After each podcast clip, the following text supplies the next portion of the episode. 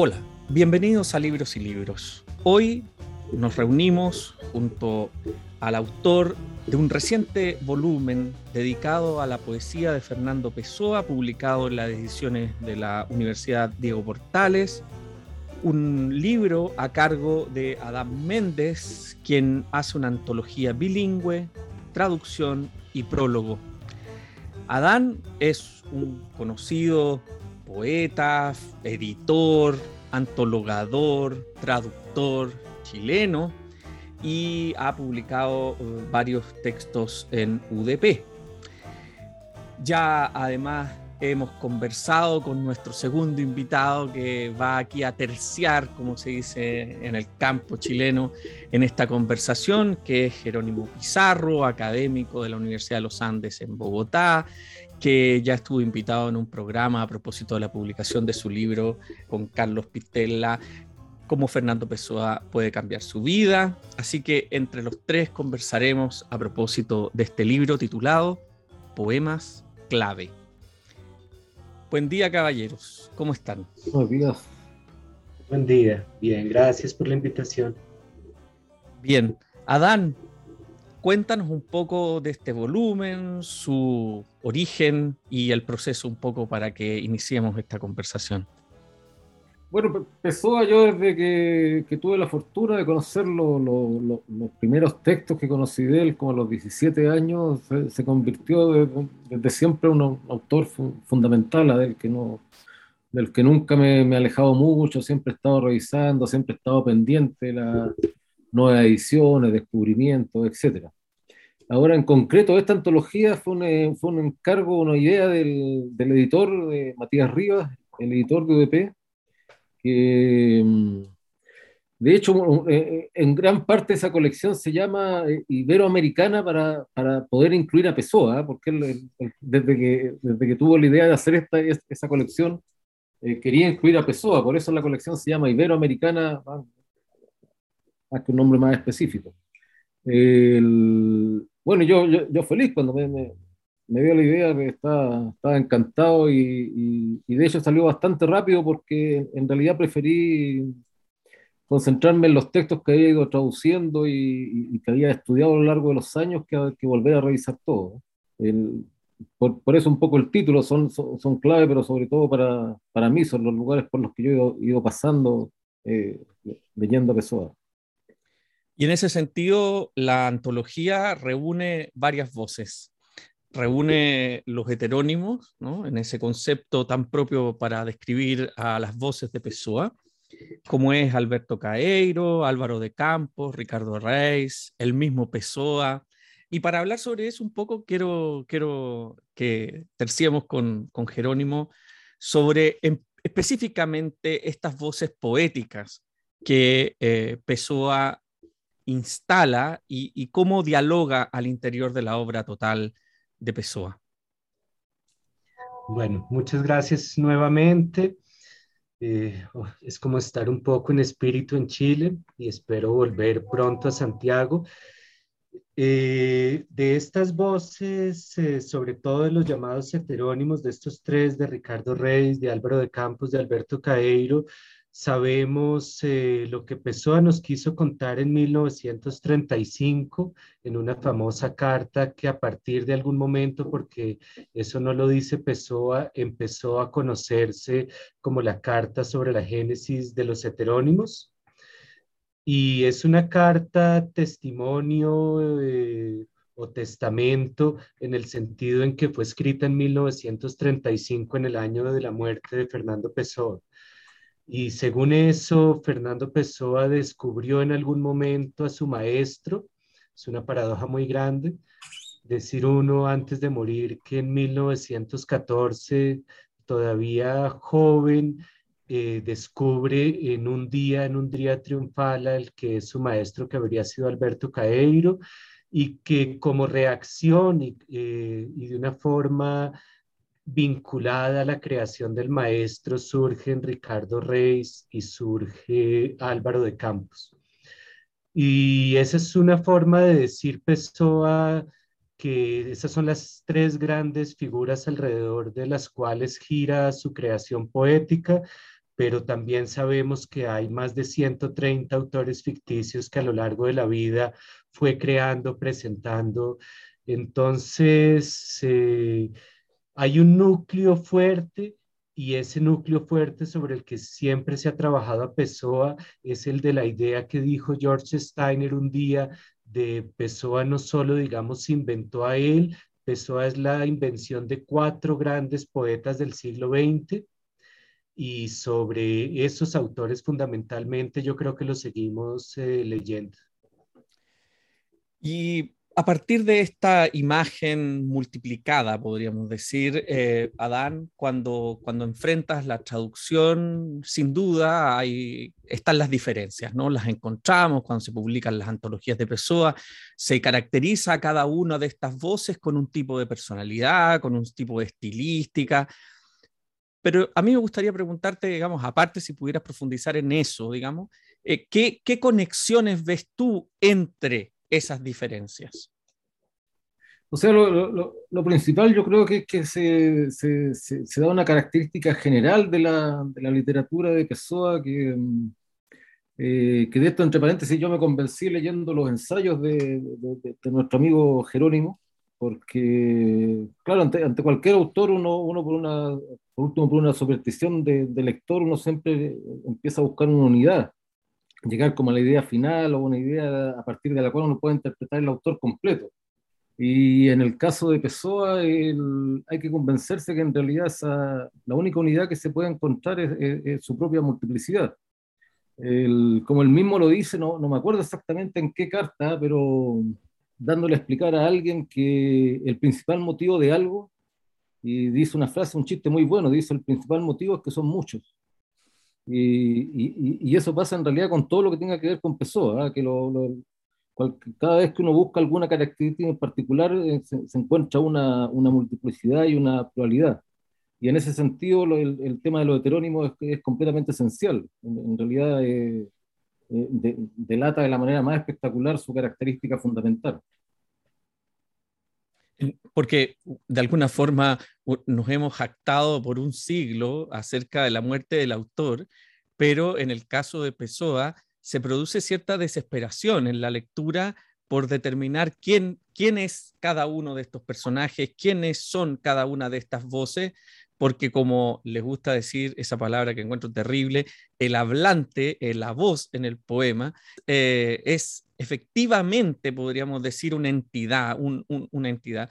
Y esa encarnación, para usar una palabra, ¿no? Eh, y esa encarnación produce un efecto, ¿no? Ese efecto, digamos, podríamos decir de alguna manera, Jerónimo, un tanto coral. ¿Cómo, cómo ves tú la convivencia de estos personajes? Sí, yo creo que ahí hay dos dimensiones y las dos fascinantes, una más teórica y una más práctica, porque a nivel teórico, en general, eh, tenemos muy grabada la idea de una voz poética o de esa voz a ti de vida, para citar un poeta español, y la idea muy lírica de una voz única y esa idea de ciertos talleres de poesía que el poeta debe encontrar su voz y no siempre estamos tan preparados para autores y esto yo creo que nos llevaría a revisar varias tradiciones poéticas, incluida claramente la chilena, donde la poesía es coral y un signo de la poesía es que sea coral. Eh, y eso hace revisar mucha teoría o de la forma como se enseña cierta teoría poética e incluso la poesía, cómo se transmite. Y Pessoa yo creo que en parte no era completamente de su tiempo por estar proponiendo esa poesía coral, por hacerlo de forma tan eh, determinada y por eh, plantear que teníamos que revisar ciertos presupuestos poéticos, literarios, filosóficos, teóricos, cuando abordábamos la idea del individuo, pero ahí me puedo ir muy lejos y de la identidad, pero por lo menos de la identidad poética y por lo menos de, la voz poética y de las ideas que podíamos tener, digamos, desde una lectura de Garcilaso de la Vega hasta hoy eh, en tradición hispanoamericana. Entonces, sí, Pessoa yo creo que lleva hacia ese aspecto coral y ahí entra la parte práctica porque no era solamente desdoblarse en unos personajes, sino que esos personajes a partir de algún momento, y yo a veces ni siquiera utilizo la palabra personaje, sino más bien la de autor ficticio, porque no estamos hablando de los personajes de una novela, y cómo se ponen a dialogar y hablar entre ellos en algún momento esos eh, otros yo, esos alter egos con dimensión de autor, esas eh, figuras autorales, no sé, es difícil nombrarlos, pero además de que Pessoa entiende muy claramente que no son simplemente seudónimos ni simplemente máscaras, eh, lo lleva a un plano fantástico en algún momento de ponerlos eh, en diálogo a uno con los otros y a saber que están en desacuerdo y que le interesa ese desacuerdo dentro de una discusión literaria eh, y yo creo que esa es en parte la, la gran invención de, de Pessoa. De hecho, Adán, cuando, cuando tú presentas la, la antología en el prólogo, eh, recuperas el concepto que utilizaba el propio Pessoa para hablar eh, de, estas, de, estas, de estos heterónimos. Hablaba de drama en gentes, ¿no? Y, y, ese drama en gentes implica ciertos roles, ¿no? Que a mí me parecen interesantes porque aquí mencionas el hecho de que una novia de, de Pessoa, Ofelia Queiroz, le seguía el juego en, este, en, esta, en estas, digamos, eh, valga la redundancia, juegos de rol que él establecía. ¿Cómo, cómo crees tú que, que para un antologador, para ti como traductor, se resuelve ese problema de estas distintas voces, de estos distintos autores en un mismo autor? ¿Cómo enfrentaste esa coyuntura? No, no, no, no, me ha parecido nunca un, un, problema, ¿eh? yo creo que es más bien la, es más bien la regla. O sea, si uno, lo que pasa es que normalmente los autores se demoran en pasar de un estado a otro. Pero si uno toma, por ejemplo, el, el, el crepusculario, la residencia en la tierra, el canto general y odas elementales, tenemos cuatro poetas quizá más distintos todavía de lo que son los heterónimos de Pessoa entre ellos lo, lo, lo, sensacional es que Pessoa haya, haya desarrollado toda esta, esta práctica que se da normalmente a lo largo una, de, de, de, la vida y del trabajo de una persona, lo haya desarrollado todo de manera simultánea. Eh, ahí hay un genio, hay un genio también en, su, en el aspecto publicitario que él hace de toda esta, de esta idea, lo cual es, es extremadamente hábil y sobre todo considerando generosamente y extrañamente hábil, porque la verdad es que uno ve que, que hizo mucho menos de lo que habría podido para, eh, para hacerse más conocido en su propio tiempo, más bien dificultó el hecho de hacerse conocido. Sin embargo, dejó misteriosamente preparado ese conocimiento para, para generaciones venideras. Es algo realmente extraño. Lo fenomenal, el misterio aquí en realidad es la personalidad de Pessoa más que lo que haya hecho lo que no, o, o que no, no haya hecho, ¿eh? porque cualquier cosa que haya hecho está, está completamente eh, eh, animada por esa, esa personalidad tan paradójica, tan extraña que tiene, que tiene Pessoa y tan simpática además.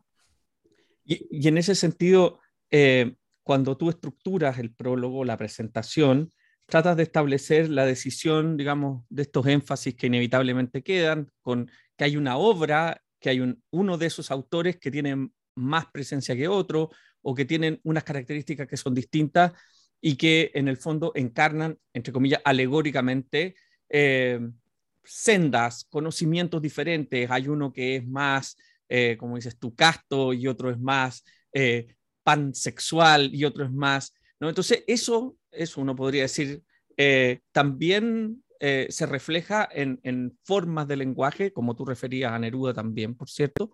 Pero mi pregunta es, en ese sentido, ¿cómo resolviste qué poema, no qué poema se traduce o se traducía para la antología, sino que qué versión de todos esos poemas se utilizaba, porque dadas las investigaciones que el mismo Jerónimo comentó en un programa anterior, existe gran y permanente, digamos, reelaboración de quién es Pessoa, de qué fue Pessoa, de lo que quedó. Entonces, ¿cómo, cómo definiste qué versiones de esos poemas eh, se traducía. Fue, sencillísimo en realidad, ocupé las versiones que me decía Jerónimo. Muy bien. Sí, no, no, no, no, pastelero a tus pasteles, yo sí, sí, sí, tengo amigos a Jerónimo. Pero, ahí yo tendría que terciar, entonces, porque, claro, yo sugerí algunas, en el fondo, ¿qué es lo que yo suelo sugerir?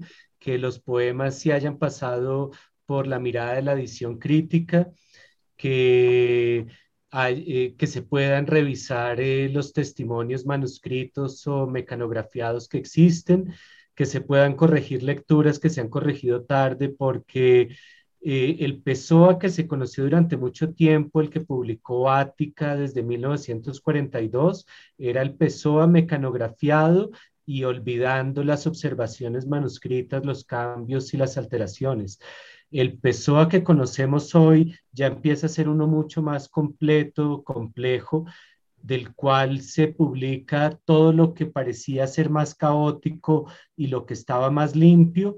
Se descubre dentro de lo caótico una obra maravillosa y mucho más extensa y lo caótico puede ser aparente porque después de leer lo que parecía difícil aparecen poemas eh, de un gran e-, esplendor entonces, eh, hoy tenemos un PSOA mucho más amplio que el que se conoció, digamos, a partir de Ática y de Aguilar o Nova Aguilar en Brasil.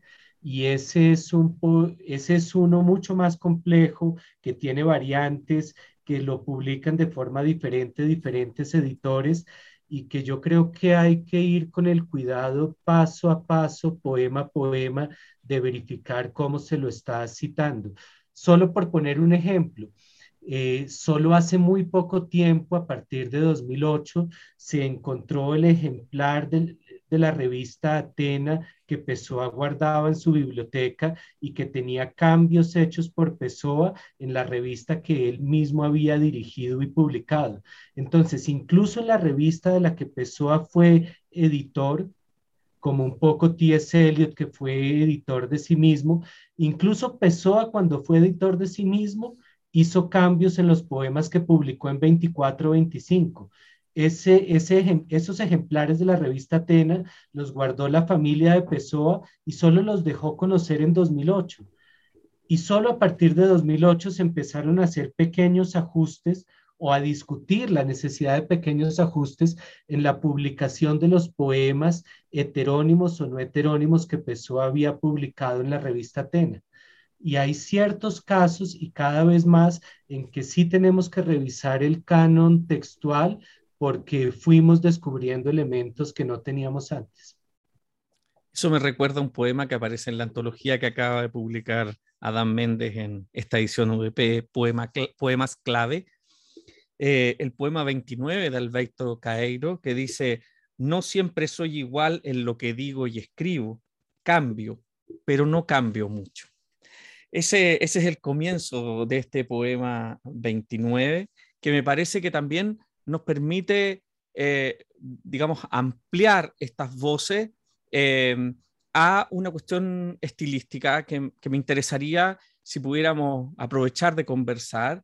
¿Cuáles creen ustedes? Digamos, que sería eh, para poder entrar en la obra, en estas, en estas obras de los tantos Pessoa, la principal, el principal eje, porque yo eh, releyendo me encuentro mucho con metáforas antitéticas, podríamos decir, metáforas negativas, metáforas antitéticas, que, que son que, hace que, por ejemplo, cuando tú lo mencionas en el prólogo, Adán, hablas de Wittgenstein, ¿no? que es un contemporáneo de Pessoa, viven prácticamente en la misma época, y, cómo te enfrentas a esa, a esa estilística permanente de estas, de estas metáforas que de alguna manera están planteando una antítesis.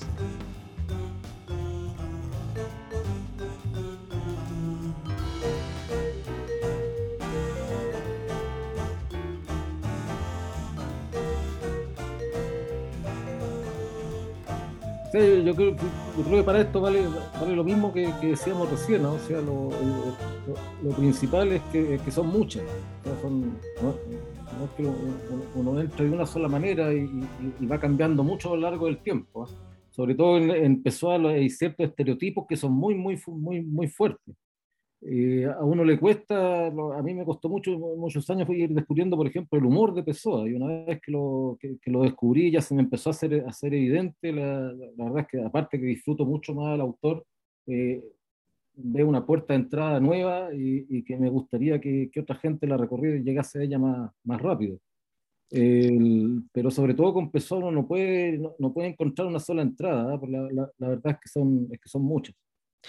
Es decir, tendríamos una versión de la ironía, por ejemplo, eh, en, en el Pessoa, que, es, que digamos de alguna manera cuesta tanto porque al mismo tiempo hay como una metafísica negativa ¿no? que, te, que te rapta hacia una cuestión seria.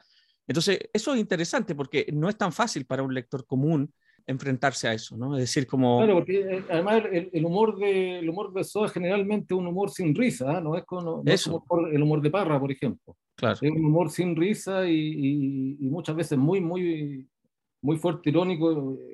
Uno descubre que, que, que, en realidad lo que está diciendo no puede estarlo diciendo en serio. Uh -huh. Pero a veces cuesta un poco dar, dar ese paso, sobre todo cuando uno le tiene mucho respeto a un, a un autor. Eh, ahora yo, yo después que fui descubriendo el, el, el humor de Pessoa, ahora, ahora, lo encuentro por, por, por todos lados, quizás de, de, manera exagerada. Pero hay de que, por, por, ejemplo, cuando de repente después de años, pero estoy hablando de décadas leyendo el, el cuidador de rebaño y nunca me he dado cuenta que, que empieza diciendo yo nunca cuidé rebaños, lo cual es bastante chistoso, es como si el poeta en Nueva York empezara, no, nunca estuve en Nueva York. El, el, el, ese tipo de cosas, del momento en que uno, siempre el, camino que uno más disfruta en un autor es el que está recorriendo en ese momento. Jerónimo. Eh, sí, yo lo que agregaría, yo me acordé mucho hablando, digamos, de estos opuestos, de esta conjunción de, de opuestos que siempre se han señalado en la obra de Pessoa, y yo creo que es un maestro de cierto tipo de negaciones y de la idea de la negación en la poesía moderna. Es, eh, hay un texto clásico de Roman Jacobson sobre los oxímoros dialécticos en Fernando Pessoa, eh, y es uno de los textos por los que arrancó durante mucho tiempo la crítica pessoana leyendo a Jacobson sobre el oxímoro dialéctico. Y sí, es decir, uno piensa en Pessoa, me acordaba ahora de eh, una especie de, o de versos o de aforismo donde dice Dios no tiene unidad, ¿cómo la tendré yo? Y eso, o el poema Autopsicografía, o tantos momentos de Caeiro de los que estaba hablando ahorita Dan, en que dice, sí, yo guardé, pero no guardé, o sí, yo soy guardador, pero no soy guardador. Y yo creo que uno se acostumbra a leer a Pessoa en esa clave de constantes negaciones, están en el libro El desasosiego, y parece, yo en algún momento como que ya lo anticipaba, era como, me afirma esto para que, yo dar la vuelta y decirme y afirmarme lo contrario. Y me lo dice justamente para poder darle la vuelta y como poner el revés del espejo. Creo que eso es muy, muy de Pessoa y en algún momento algo que, que lo identifica casi hasta el cansancio y que uno tiene que volver a ver toda la luz que contienen esas negaciones. Mm. Sí, como un paralogismo antitético, ¿no? Así como sí. habla en un, en un, ritmo que va y lleva y trae para después contradecirse y negar.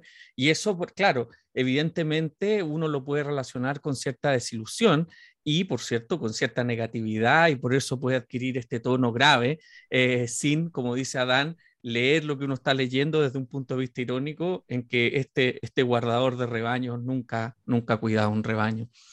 A propósito, a propósito de, de, esta misma, de este mismo proceso de aprendizaje, la lectura de, de, de Pessoa, quiero, quiero preguntarles su, su, opinión acerca específicamente de la poesía de otras antologías que se han hecho y, y, de otras recuperaciones que se han hecho de la obra de Pessoa. En ese sentido, Jerónimo siempre es muy específico de decir que en esta época comienzan estas ediciones, estas otras. Tú, Adán, que, que tienes la experiencia más eh, en, en, en, desde Chile, digamos. ¿Cómo, ¿Cómo, has visto ese proceso editorial, ¿no? ese proceso editorial del de, peso a poeta? Eh, por el, bueno, yo, lo he leído siempre en portugués, ¿eh? las, traducciones no, la, no, no, no las he leído con, con, demasiada, o sea, excepto para comparar algunos, algunos casos que me, que, producían problemas. Eh, algunas las encuentro muy malas, sin, ni siquiera la, de Ángel Crespo, por ejemplo, la encontré, la encontré horrible. El, pero no, En general, en general hay, hay, hay cierto tipo de textos de Pessoa que se traducen muy bien, que es muy difícil que, que, que, un traductor pueda, pueda estropearlo.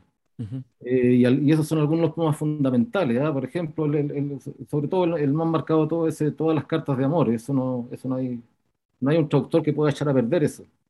Eh, eh, entonces, y eso pasa mucho en Pessoa, ¿ah? tiene, mucho, tiene muchas cosas, incluso ideas dentro de los poemas que aunque el, los tipos traduzcan mal el poema, esa idea, sin embargo, es, valiosa por, por, sí misma. Eh, entonces yo creo que es muy explicable esto que la fama de Pessoa haya crecido tan rápidamente en el mundo, apenas se conocieron sus textos, a pesar de que se hayan conocido en, condiciones editoriales realmente lamentables. Pero al mismo tiempo hay que, hay que, hay que anotar eso como otro punto a favor de Pessoa, que, incluso siendo mal conocido ya, ya, es manifiestamente genial. Jerónimo. Sí. Eh, yo lo otro que estoy pensando es que, claro, depende de qué poema, autopsicografía creo que ha sido traducido muchas veces y lo seguirá siendo. Hay una página en inglés eh, que presenta 16 traducciones que ya existen al inglés, que no es el idioma al que empezó, ha sido más traducido, solo de autopsicografía porque ha sido como el poema que ha obsesionado más. Y yo, he yo ya traduje tal vez de dos formas diferentes ese poema y como que sigo afinándolo queriendo llegar a una traducción que me parezca que pueda ya ser como mi última propuesta. Y hay algunos poemas que yo creo que, sobre todo algunos que seguiremos eh, intentando traducir eh, de diferentes formas. Eh, y claro, pensando no en métrica y en y en rima, y, eh, y hay un Pessoa más métrico que otro. Entonces, eh, no, es un campo eh, que está abierto y el trabajo de Adán nos permite seguir dialogando con la traducción de Pessoa, afinarla, aterrizarla, en este caso en Chile, y tener y, y, seguir soñando con que pueda ser hecha por poetas y para una lectura poética vamos, a, vamos a especificar que el volumen eh, Fernando Pessoa Poemas Clave es una antología bilingüe a texto enfrentado, ¿no? Lo que, lo que siempre se agradece, evidentemente, en el caso de la poesía. Y por cierto, invita también a la, a la lectura, a la mirada, incluso cuando uno lee, por lo menos en mi caso, las traducciones del griego, del griego antiguo, uno mira esas letras, algunas las sabe, algunas no, pero sin duda produce ese enigma. Y en ese sentido les quiero preguntar a los dos, ¿qué pasa con eh, el, idioma, con el lenguaje del portugués que Pessoa escribe y, digamos, la diferencia con el portugués actual? Si es tan grande la brecha, si es, digamos, algo que, se, que implica de alguna manera un desafío para los traductores contemporáneos el Jerónimo nos puede escribir exactamente las diferencias que, hay, que no son, que no son menores. A ver. Porque él, además ha hecho algo, algo, algo sensacional, que él ha editado los libros que ha editado Pessoa, la, la mayoría lo ha editado tanto en la ortografía antigua como en la ortografía moderna. Ah, ok, fantástico bueno, pero porque además de todo lo que ya representa Pessoa y lo que él mismo escribió sobre el idioma portugués y los textos de gramática, de lengua portuguesa, está la cuestión de todos los acuerdos y desacuerdos ortográficos al interior del portugués. Entonces, claro, eh, yo sigo... Eh, pensando que conviene publicar a Pessoa con la ortografía que él tenía casi siempre, pero no nos podemos quedar solamente ahí. Es una ortografía que pues ya tiene 100 años, que se mantiene muy cerca del latín, digamos, manteniendo, no sé, una TH, una Y, algunas letras que que uno sabe que van hacia un uso que, ya no es el de hoy, pero yo he tratado de mantenerme muy fiel a eso para quedarme muy cerca de los manuscritos y de los papeles y de las fuentes y para que el lector, por ejemplo, que ve la imagen de un, de un manuscrito, no vea además un portugués actualizado del otro lado si tiene la transcripción. Ahora, eh, esa es una discusión que está abierta. Yo creo que a Pessoa se lo puede publicar con la ortografía de él, incluso en ediciones por fuera de Portugal, o se puede modernizar simplemente para acercarnos a, a lo que a partir de un acuerdo ortográfico y sobre todo acercándonos a, a un portugués escrito en Brasil, reconocería el lector eh, portugués más rápidamente. Ahora, un brasileño o un portugués o un caboverdiano o un angoleño pueden leer a Pessoa con su ortografía más eh, arcaica y lo entenderían perfectamente. Y les parecería incluso una sorpresa, algo interesante, algo bonito, ver el portugués de todos los días con un par de letras diferentes.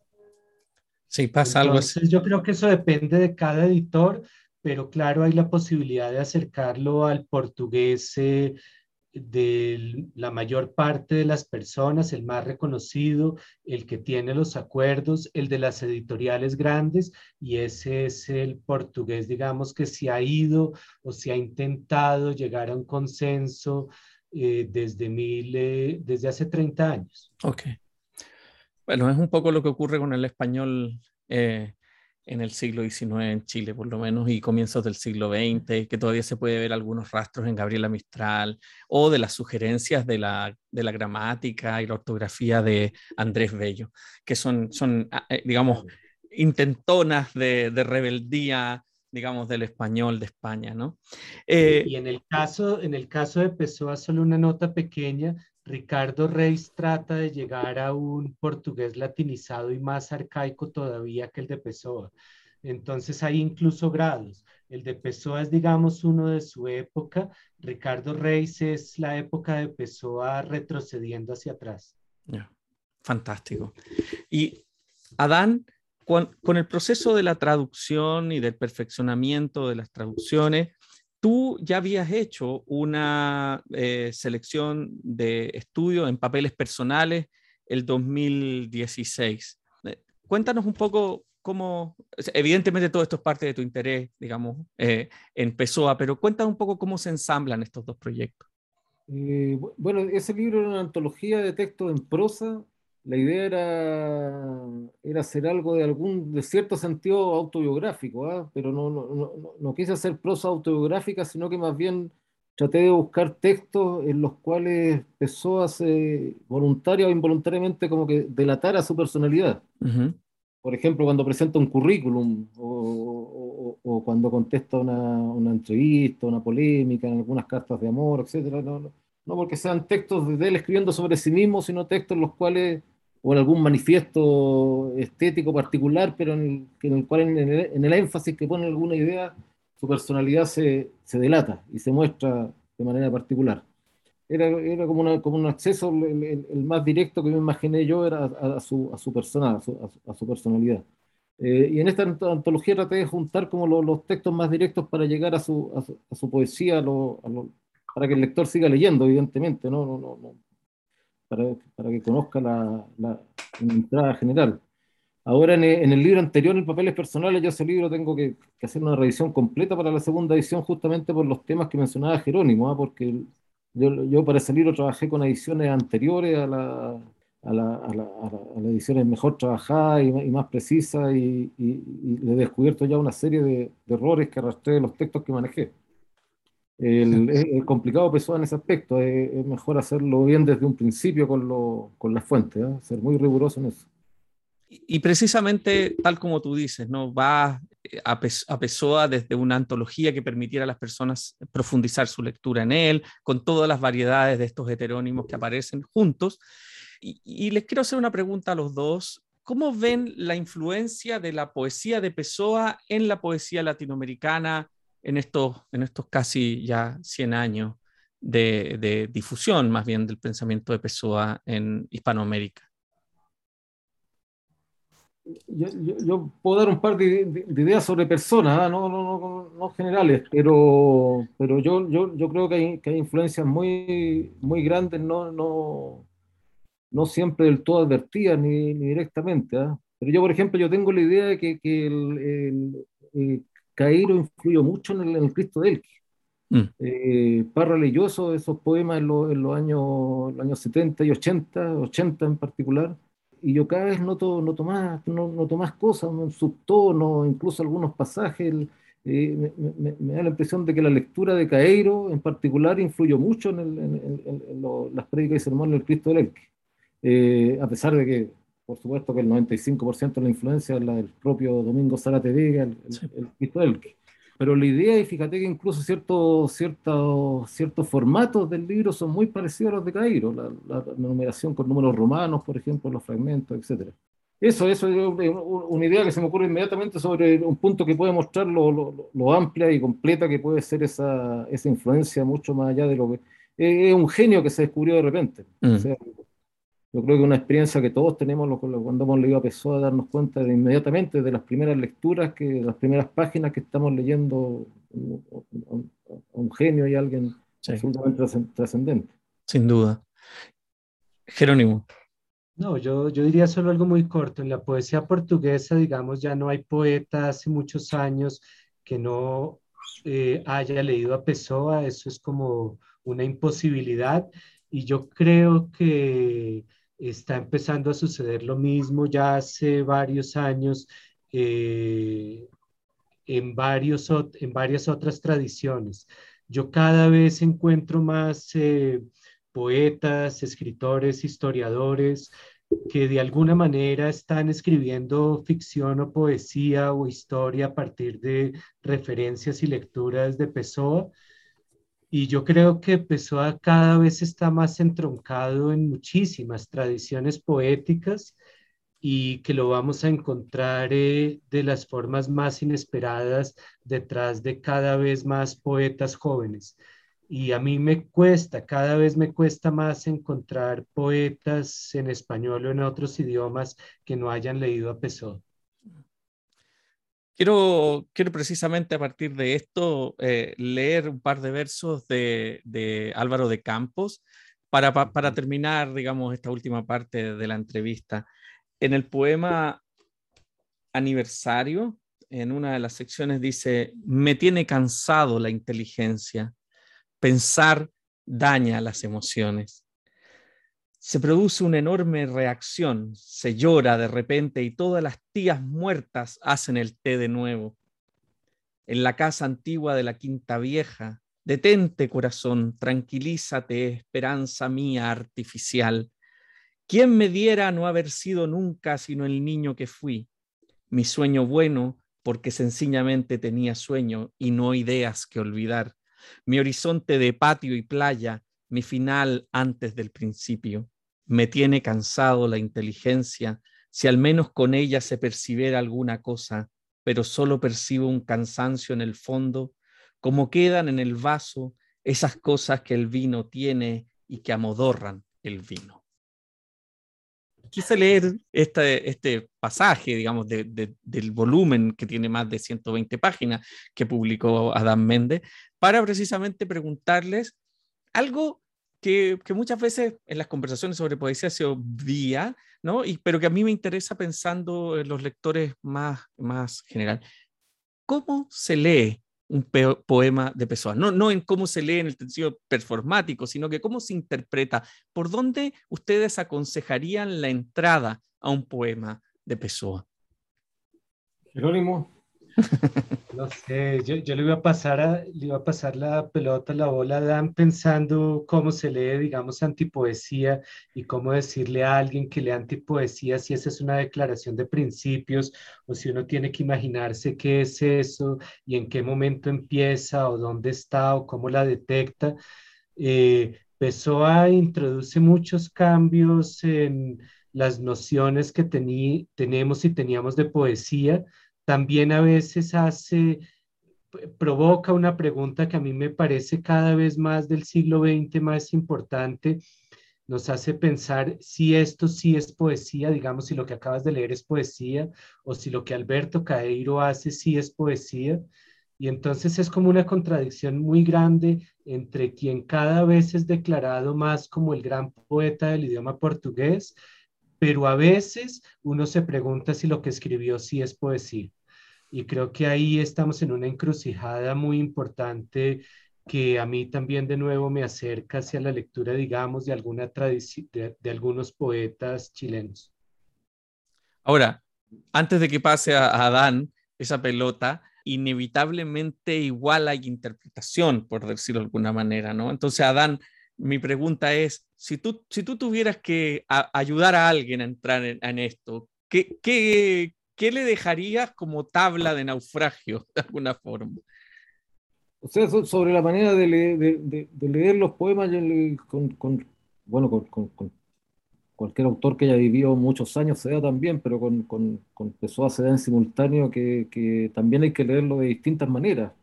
Eh, él ocupa muchas voces, es como si estuviéramos leyendo una obra de teatro eh, y cada personaje requiere leerlo de una manera distinta.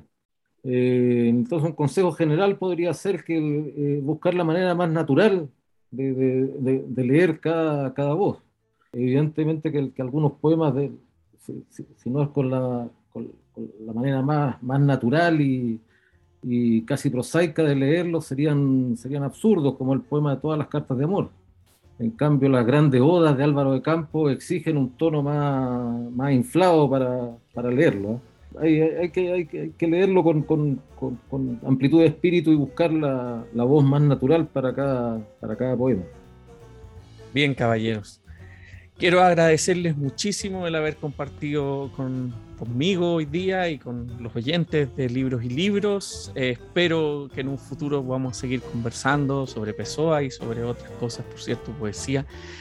Les agradezco mucho el haber compartido en este momento. Igual, gracias.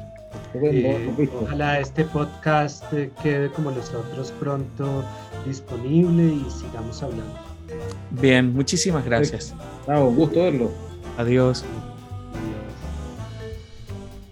Gracias por habernos escuchado en este nuevo episodio de Libros y Libros. Soy Pablo Quiminato. Será hasta una nueva oportunidad. Gracias.